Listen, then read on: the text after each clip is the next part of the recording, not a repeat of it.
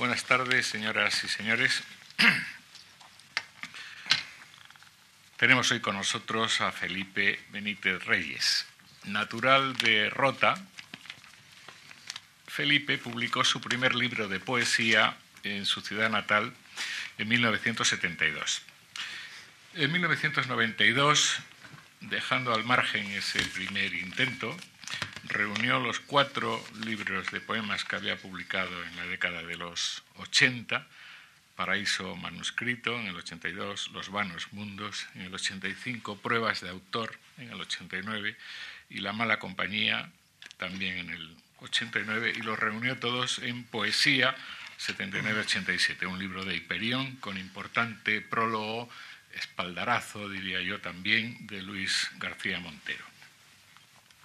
En los años 90 escribió los poemas de cuatro libros más.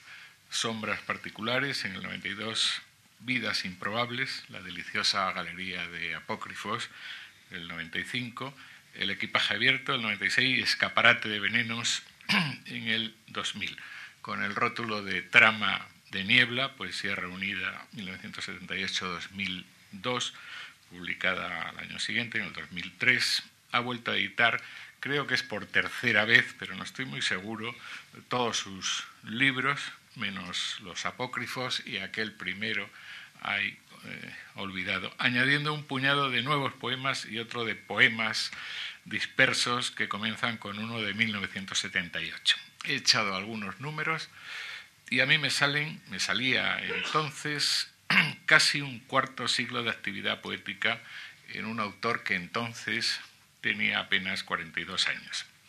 Ahora ha subido cuatro peldaños más. Estamos pues ante un poeta prolífico, cuya imagen literaria debe ser completada con seis novelas, seis novelas y media en realidad, un par de libros de relatos, hasta cuatro libros en los que ha recogido ensayos y artículos eh, diversos, dietarios, una biografía, una obra teatral, traducciones diversas, Benítez Reyes es sin duda un escritor bien dotado y poco proclive a la ociosidad. Ha sido premiado por todo ello, entre otros muchos, con el Premio Nacional de Literatura y con el Premio de la Crítica. Su territorio poético, desde muy temprano, es el de la llamada poesía de la experiencia, esa tendencia dominante entre comillas, de los años 80, que sucedió a la que había reinado en la década anterior, es decir, la de los novísimos. Como en estas sesiones hemos disfrutado de la presencia de algunos de los, en fin, pensamos, mejores cultivadores de ambas posturas estéticas, no hace falta recordar ahora sus posiciones de salida tan divergentes o las de llegada, a veces, al mí al menos me lo parece, tan sorprendentemente cercanas, sobre todo ahora que el tiempo ha transcurrido y vamos distanciándonos de aquellas polémicas. Lo que ahora nos interesa es escudriñar un poco la poética de Benítez Reyes, aunque luego él mismo la expondrá con más detalle y, por supuesto, con más autoridad.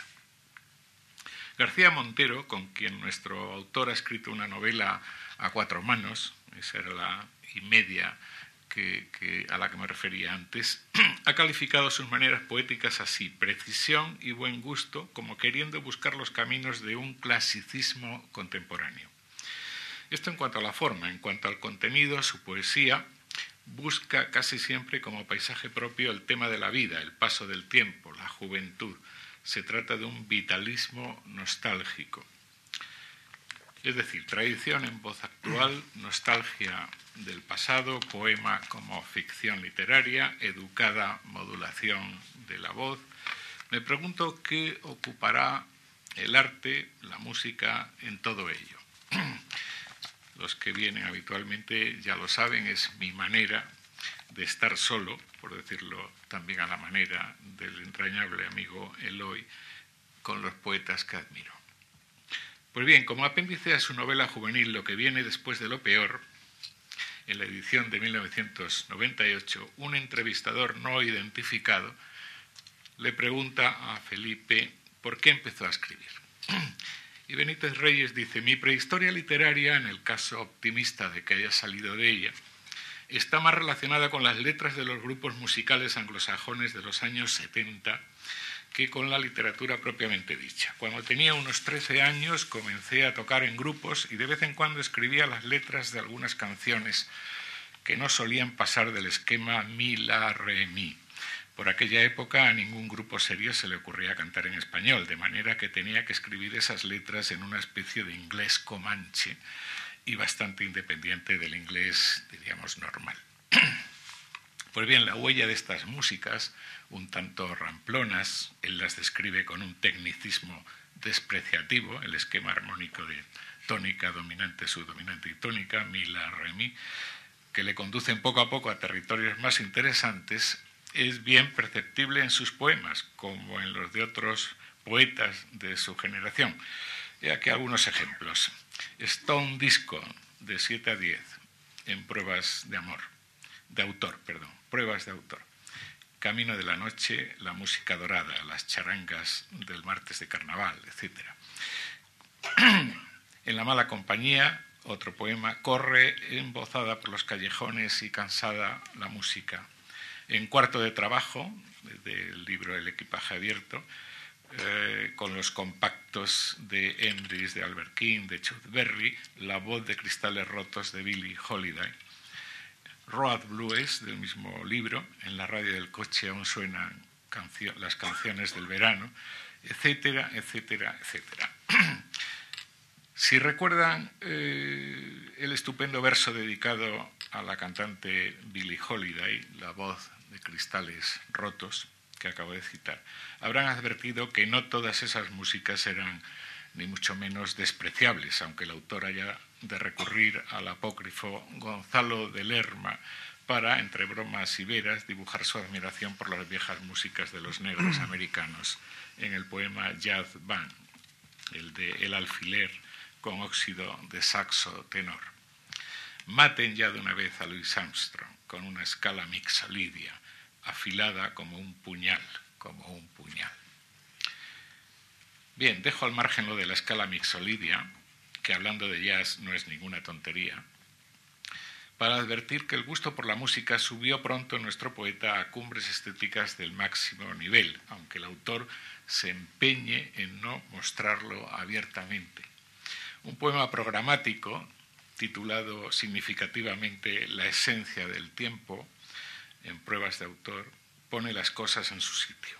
Aquel que oye a Mozart oye a Juan de la Encina, oye la flauta de cera que refiere Teócrito, oye el ancho murmullo del desierto bajo la noche extensa y un trémulo laúd que tiene alma. El solitario que contempla la luna es Endymion. Vuelve a mencionar al prodigio de Salzburgo en este año tan de moda, único compositor clásico, por cierto, que suena en su poesía, en una de las ciudades que componen la cuarta sesión de Escaparate de Venenos, en el breve recorrido por los bares de Utrecht. Música y tiempo, ahí es nada. Música y poesía, artes del tiempo, como preconizó don Antonio Machado, y ahora vuelven a practicar los poetas de la experiencia. De ahí que no deba producirnos extrañeza su frecuente alianza en aquellos poemas en los que Benítez Reyes reflexiona precisamente sobre la poesía. La encontramos, entre otros, en Anotaciones a un libro, un poema de los vanos mundos. El libro es nada menos la Divina Comedia de Dante y el poeta se pregunta, ¿y cómo hacer posible que la muerte nos respete, dejándonos vivir en el recuerdo de las generaciones venideras por solo unas palabras que aspiraron a ser como la música? Aladas y profundas, inútiles y hermosas. Cuatro poemas de sombras particulares abordan la misma alianza, con variantes, el artificio, secreto profesional, la diferencia o voces, en el que describe los diferentes tipos de verso, las voces que nombran nuestras vidas y entre ellos el verso que ocultas y es de música. Por eso, cuando en el poema titulado Líneas paralelas de Escaparate de Venenos evoque el poeta los dones de la vida, es decir, para él la amistad, los poemas, el amor o el sexo, se referirá a los versos como serpientes silábicas que aspiran a ser música. Son frecuentes, muy frecuentes, las metáforas musicales en la poesía de Benítez Reyes, y sería extraño además que no las encontráramos habiendo visto lo visto. Las tengo recogidas eh, para mejor ocasión, pero ya que el poeta acaba de aludir al amor y al sexo como uno de los dones de la vida, no me resisto a mencionar al menos el final de su poema a propósito del amor y del deseo, otro poema de escaparate de venenos en el que tras sentirse insatisfecho con el mero eh, acto del amor físico, se remonta nada menos que a la música de las esferas, una de las más prestigiosas metáforas musicales de nuestra cultura occidental. El choque carnal de dos mundos vacíos que desde entonces establecen su anómala armonía y giran sobre sí como planetas errabundos de dicha y de rencor. Un poema de este mismo libro, titulado sencillamente A la música, como el de Frank Ritter von Sober, al que puso Schubert, por cierto, música verdaderamente inmortal, pues en este poema, La música, Benítez Reyes resume admirablemente todo este entramado de intereses estéticos. Tu lugar es el aire, le dice a la música en la primera estrofa, en la que evoca de nuevo el final del verano, el viento que hace rodar papeles por la playa, aquel inolvidable vacío sonido de campanas de aire del poema Septiembre de Sombras Particulares. Tu lugar es el aire y lo infinito, le dice en la segunda estrofa. Tu lugar es el aire y el pasado, le dice a la música en la tercera. Y no sé por qué recuerdo ahora también las campanas fúnebres que están sonando en el pasado, esas campanas que suenan desoladas en medio de la vida en la conmovedora elegía del equipaje abierto. Tu lugar, le sigue diciendo la música, de pura levedad está en ti misma, en la cuarta estrofa, para concluir que solo contigo el tiempo es piadoso y eternamente vives en el aire. Sí, la música en la poesía de Felipe Benítez Reyes es a la vez veneno, el volátil veneno de las melancolías, y antídoto. El poema La música termina así. Tu lugar es el aire y de aire está hecho el pensamiento, esa defectuosa música que nos conduce como ratones hechizados hacia la consumación mientras tú suenas. Pues bien, con esta sorprendente alusión al célebre cuento popular alemán, fijado literariamente por los hermanos Grimm en sus cuentos alemanes, Deutsche Sagen, y poéticamente, como saben, por Robert Browning, el flautista de Hamelin. Es decir, con esta bellísima nueva confirmación del poder de la música, creo que el poeta ya lo ha dicho todo. Muchas gracias.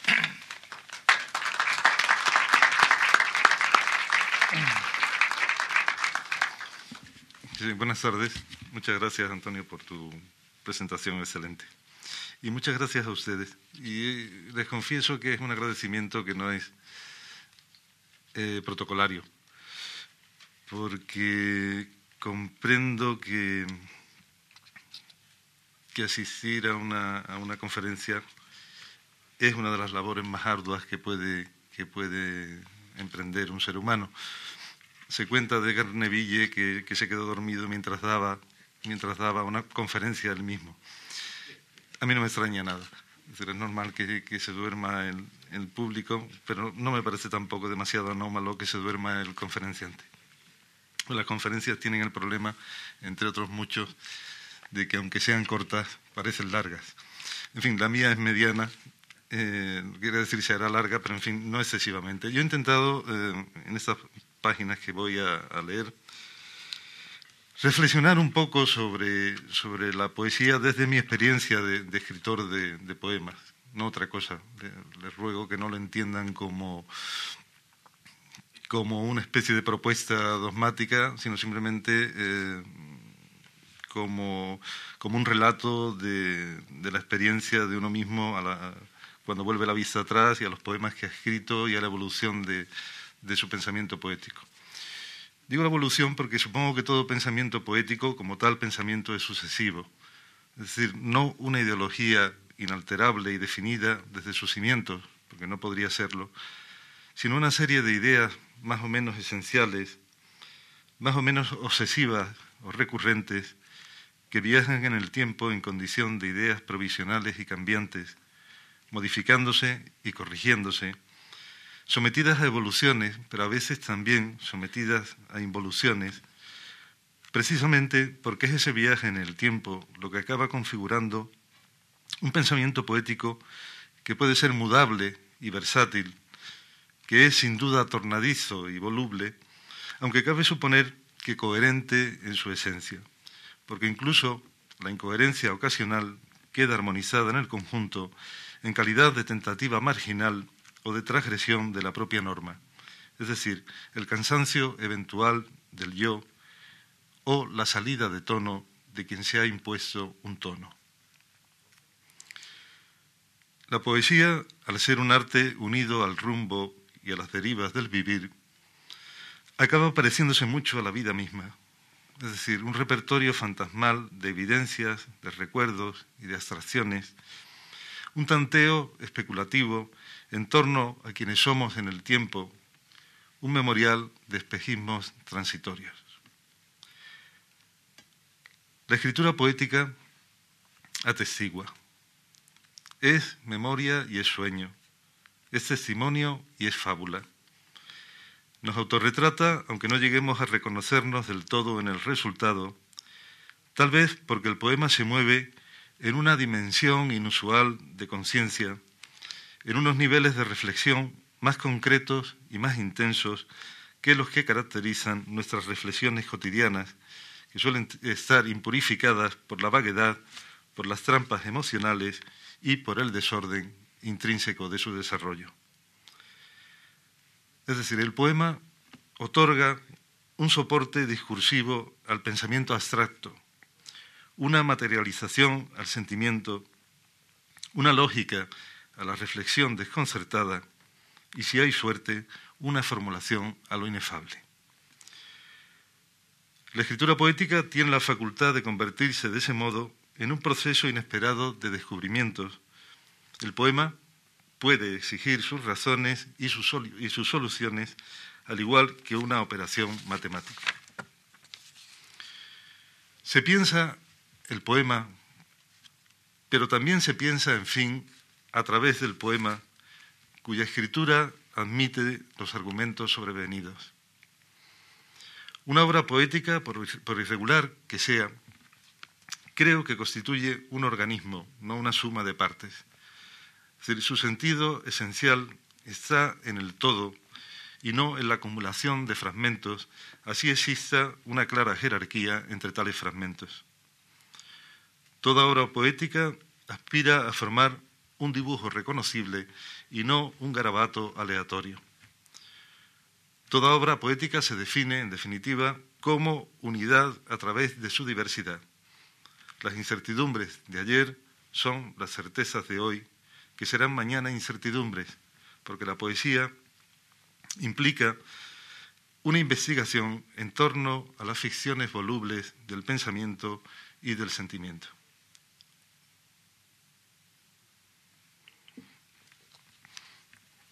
A través del, conjunto de una obra se aprecia no solo el proyecto estético de su, autor, sino también la índole de su propósito moral. Es decir, la intención de su pacto con el lector, su apuesta de diálogo. Hay poetas que persiguen el asombro y poetas que persiguen la complicidad, poetas que buscan lo nuevo y poetas que buscan lo hondo, poetas que ofrecen complacencia y poetas que ofrecen revolución. Y así hasta donde queramos. A lo largo de una obra poética se nos ofrece, en fin, un retrato, y ese retrato puede transformarse para el lector en un espejo o en una superficie opaca.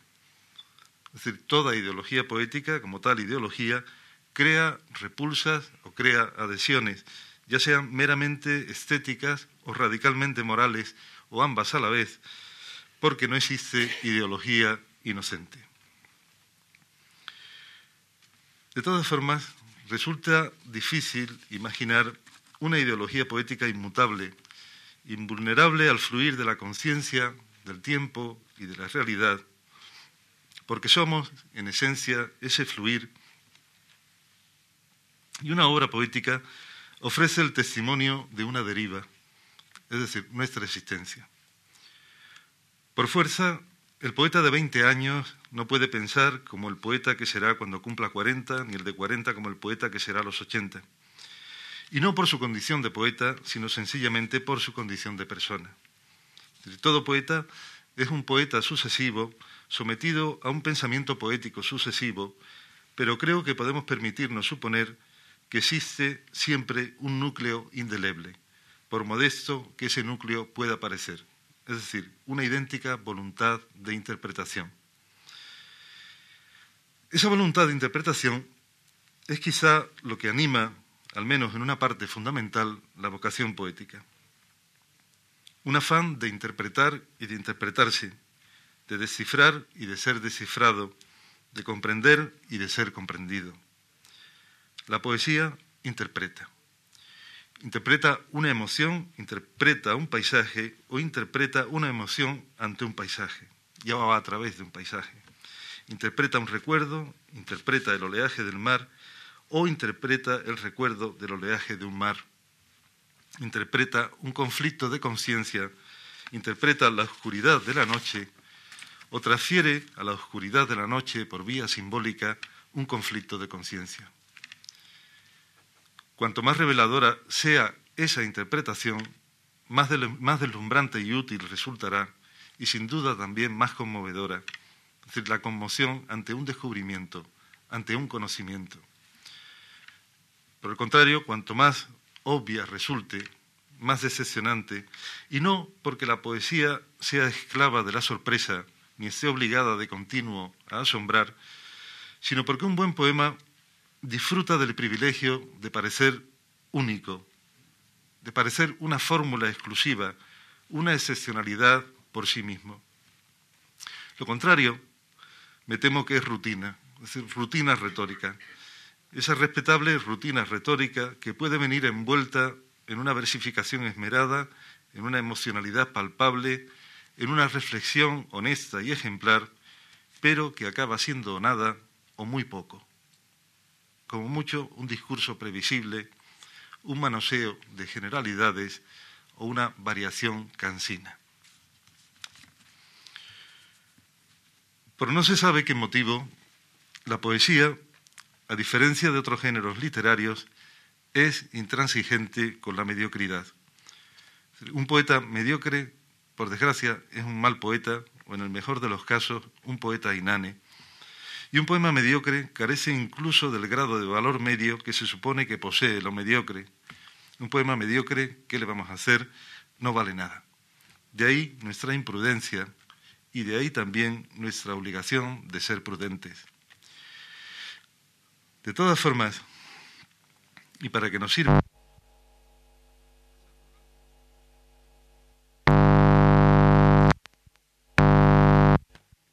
que lo sea.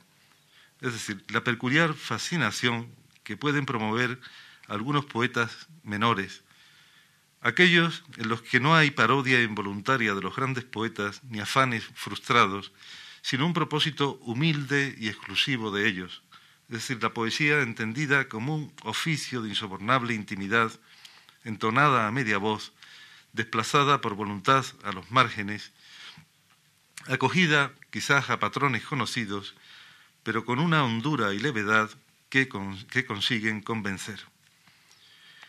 Porque por encima de otras cuestiones, creo que un poema ha de ser convincente. No es fundamental que asombre, no es necesario que deslumbre y no le hace falta eh, incluso ni siquiera conmover. Pero es necesario, ya digo, que convenza. Es decir, que sea capaz de establecer una complicidad razonable con el lector, a quien no hay que exigirle que asienta, sino que comprenda. El poema no ofrece una verdad incuestionable, sino más bien un juicio inseguro. El poema no propone dogmas, sino conjeturas.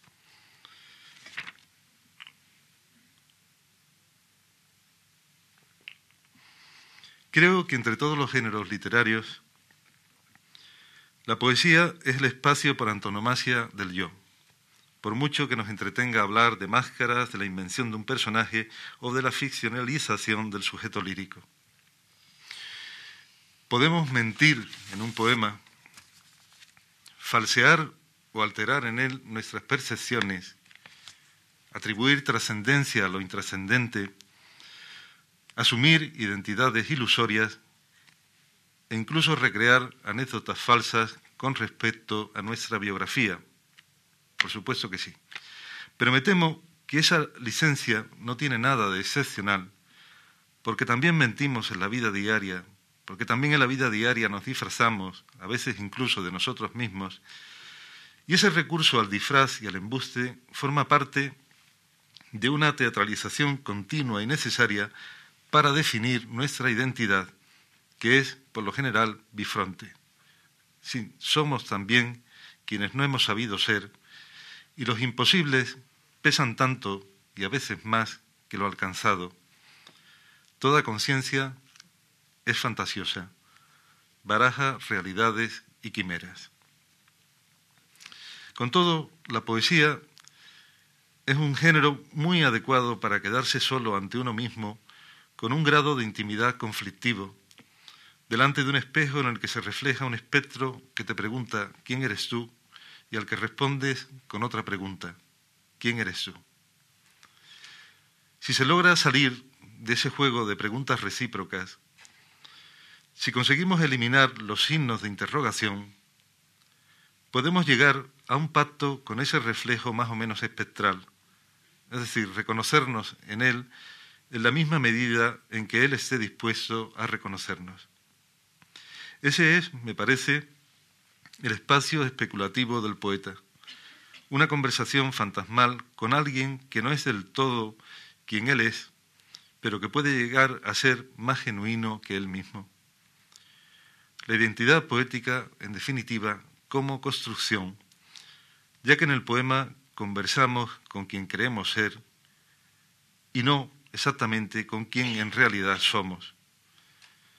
Espejismos de la conciencia, sin duda, pero los espejismos son piezas primordiales de la trama. Me gusta distraer la hipótesis de que la poesía es mi modo de pensar, de estructurar mi pensamiento. No digo que la poesía es mi modo de sentir porque sería inexacto creo que el sentimiento puede ser la materia de un poema, pero por sí mismo no tiene nada que ver, en principio al menos, con la lógica poética. El sentimiento, como recomendó Unamuno, también hay que pensarlo, también hay que someterlo a un análisis, a un proceso de, de meditación, a menos que seamos partidarios de las efusiones en crudo que tienen su peligro, el de conducirnos a una emocionalidad fingida, por verdadera que sea. Las emociones también se equivocan y hay que corregirlas. Entre los poetas más o menos silvestres no faltan quienes desplazan el arte poético al territorio tumultuoso de los sentimientos y puede que hagan bien. Pero no podemos descartar la opción de que la poesía tal vez tenga más raíces en el territorio de la meditación, en el ámbito de lo reflexivo, que en el reino inestable de la sentimentalidad, aunque parezca lo contrario. Los sentimientos en poesía conviene que sean sentimientos elaborados, filtrados y, finalmente reconstruidos. Baudelaire ensalzaba la sensibilidad de la imaginación frente a la sensibilidad del corazón que le parecía perjudicial para el trabajo poético. Porque es posible que el poema sea una materia más fría de lo que suele suponerse, ya que la experiencia nos avisa de que es preferible escribir desde el recuerdo de una emoción que desde la inmediatez de una emoción.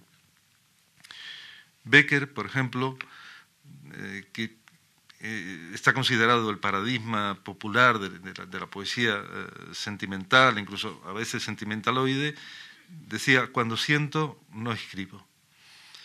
Es decir, la, emoción no se vuelca en, el poema, sino que más bien se reconstruye en él, ya digo. Y es que a veces olvidamos un factor primario, que la poesía es un arte y que como tal requiere una dosis de astucia técnica ineludible, ya que todo poema es, en última instancia, un artefacto. Un artefacto que está obligado a funcionar. A funcionar y, por supuesto, a seducir, ya que el mérito último de cualquier obra artística depende de su capacidad de seducción, que es una virtud que está por encima del oficio, pero que depende de antemano de ese oficio. Entre los componentes de ese oficio se cuenta la facultad de meditación estética como antídoto contra el arrebato estético que, disfruta tal vez de un prestigio desmedido. La espontaneidad en arte suele confundirse no solo con la autenticidad, sino también a veces con la genialidad, y me temo que se trata de un malentendido demasiado ingenuo. Me gusta creer que todo poema parte de un proceso de ideación y que su resultado es consecuencia de un propósito y no de una casualidad. Es posible que esa apreciación le reste a la poesía su tradicional componente mágico, su condición de arte arrebatado y misterioso, su consideración incluso de tarea un tanto esotérica. Pero no olvidemos, en fin, que los magos para producir magia, están obligados, como requisito previo, a aprender los trucos de la profesión. El efecto mágico es producto de la aplicación de un conocimiento técnico, no de un albur inexplicable, aunque la efectividad de la magia consista en presentarlo como tal albur inexplicable, como una dislocación asombrosa de la realidad. El efecto mágico debe parecer fortuito, de acuerdo, pero el arte del mago nunca lo es, porque está ajustado a un guion, a una fórmula, a un conocimiento, a una práctica y una prodigiosa truculencia. Si falla todo eso, la magia se disipa. Y la magia falla cuando falla el mago, porque la magia por sí sola no es nada, al ser la consecuencia de un proceso. La magia es una realización calculada, y no un milagro casual. En contra de los posibles beneficios del improntu, me parece conveniente que el poema tenga una estructura para evitar de ese modo que se convierta en una tirada más o menos caótica de versos. Una estructura previa, quiero decir. Es decir, que el poema parta de una planificación, así sea difusa, así no se respete luego por las exigencias de la lógica particular del poema. el error de cálculo a la hora de escribir un poema no tiene importancia, pero es importante, o me parece importante, hacer el cálculo. En mi caso particular, esa estructura se me manifiesta de dos maneras dispares. Hay ocasiones en que el poema se me ocurre a partir de un resorte verbal, un verso o una imagen traducida a palabras, y otras ocasiones en que oigo el poema como una estructura musical abstracta, es decir, como una especie de molde melódico que hay que rellenar de palabras y de sentido como una secuencia tonal, digamos. A partir de ahí, cada poema tiene su historia, porque cada cual requiere un tratamiento específico al margen de estilemas recurrentes que a la vez que sirven de marcas distintivas, corren el riesgo de desgastarse con el uso, gracias sobre todo a esa paradoja crítica según la cual un autor está obligado a crear un estilo para luego verse obligado a renunciar a él, según parece, si no quiere correr el riesgo de ser acusado de valerse de las comodidades, de las comodidades que le brinda el estilo que ha creado. De todas formas, es cierto que la formación de un estilo tiene algo que ver con la formación de una tela de araña. Al principio es invisible, pero el paso del tiempo va cubriéndola de polvo, de modo que desvela su entramado y resulta entonces ineficaz. En un momento preciso, el estilo puede dejar de ser descubrimiento para convertirse en recurso fosilizado y es una ocasión idónea, supongo, para plantearse el abandono de la tarea, de la tarea poética, a la que solemos aplicar la condición de vitalicia, a pesar de que, visto lo visto, sabemos que casi todas las trayectorias poéticas son degenerativas. Por lo demás, me da la impresión de que la configuración de un estilo tiene tanto que ver con las elecciones como con los prejuicios. Es posible que sus rasgos distintivos dependan por igual de los factores que se eligen a conciencia y de los factores que se desdeñan porque sí. Y se supone que tanto unos como otros obedecen más al capricho que a un sistema, a pesar de que la insistencia en el capricho acabe conformando un sistema o algo similar.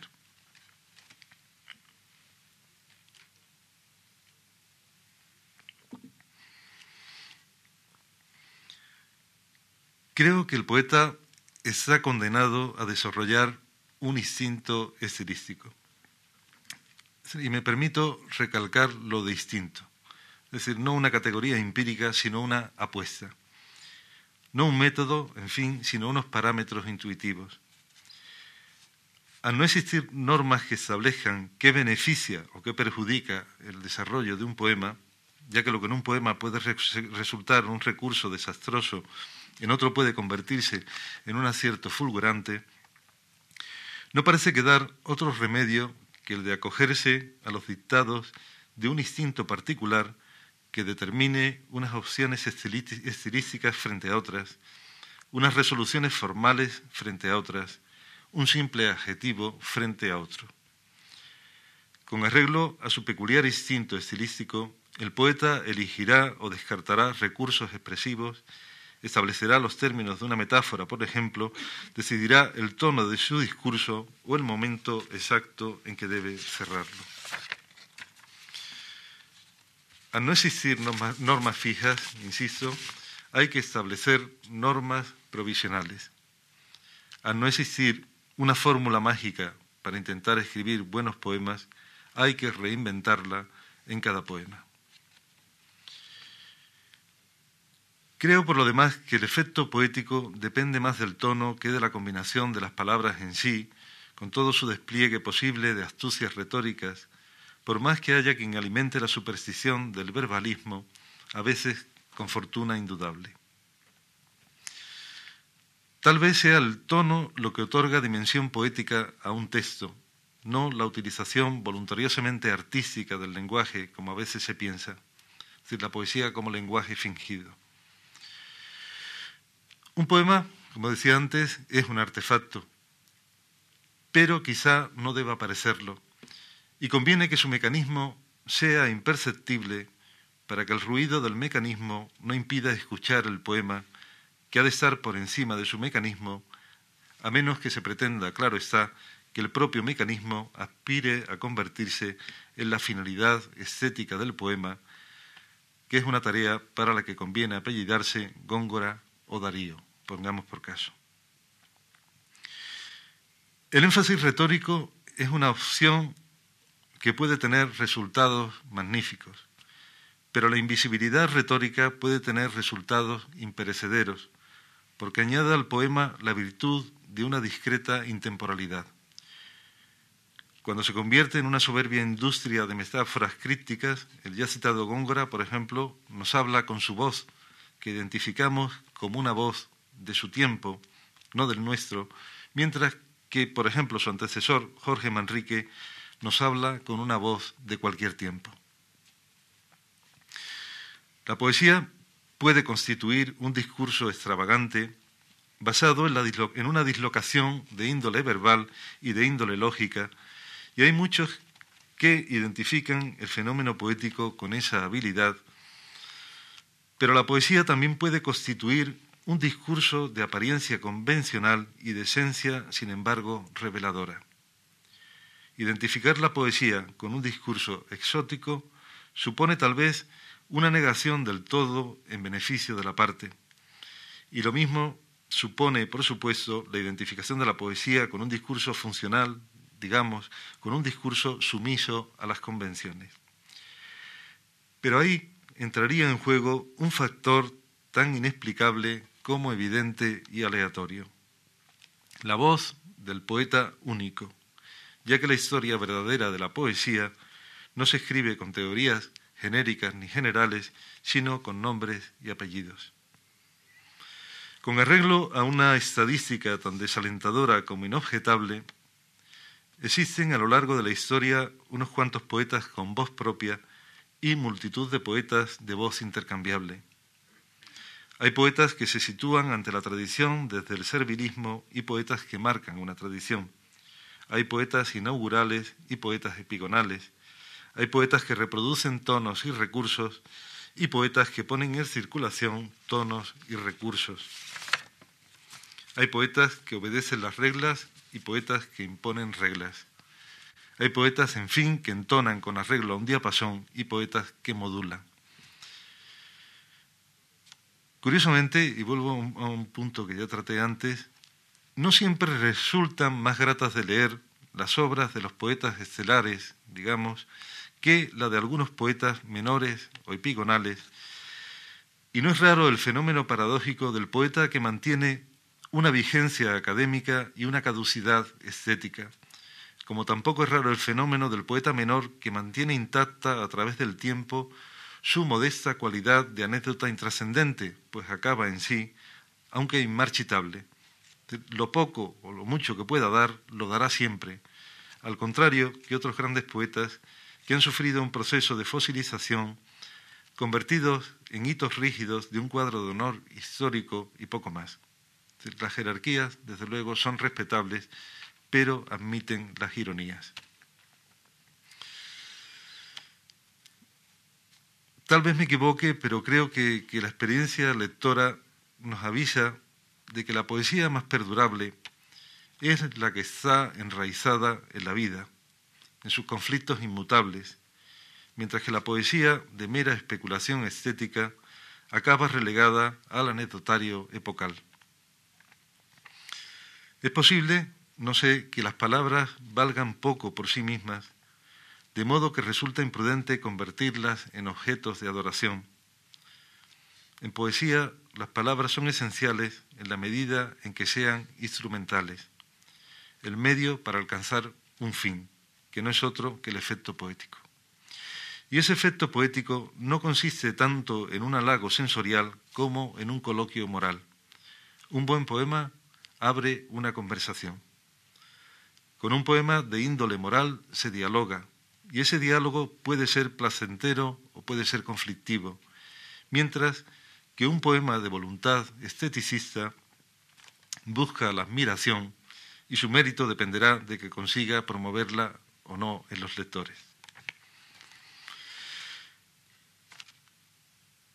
En general, estoy más o menos convencido de que a un poema le conviene someterse a algún tipo de concreción temática, pero se trata de un convencimiento que traiciono con cierta frecuencia. Porque no puede desdeñarse la efectividad de la inconcreción como valor poético, su capacidad de ofrecer sugestiones indeterminadas, cuyo mayor riesgo consiste en convertir en un oficio solemne el hacer pompas de jabón, es decir, la formulación enfática del vacío. Un poema de asunto indeterminado, incluso indeterminable, puede expresar una sugestión singular y promover una sugestión singular, ya que la poesía no está obligada a incidir sobre estereotipos. La poesía tiene voluntad indagatoria, aparte de una eficacia probada para la enunciación insustituible. Es decir, un mero verso afortunado dice exactamente lo que dice, por cómo lo dice, y dicho de otro modo, diría otra cosa, similar tal vez, pero distinta. En ese matiz, en ese pequeño matiz, creo que, que reside muchas veces la razón poética. Al fin y al cabo, creo que el lenguaje poético es un lenguaje alerta, un lenguaje intensificado en el que los sonidos significan y en el que los sentidos reverberan.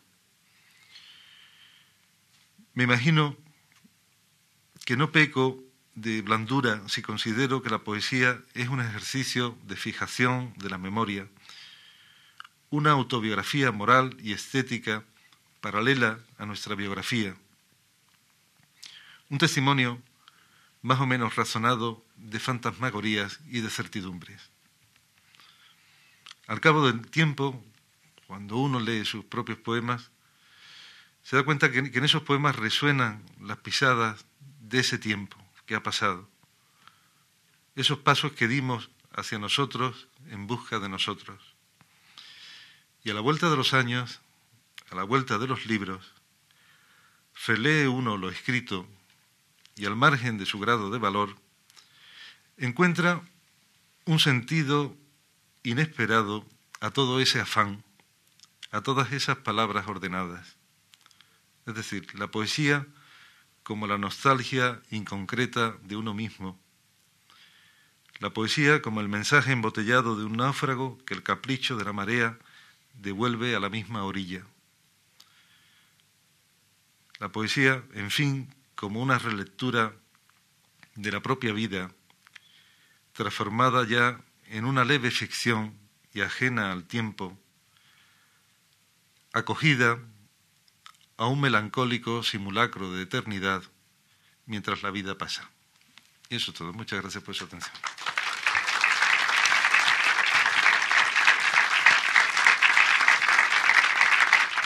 Muchas gracias.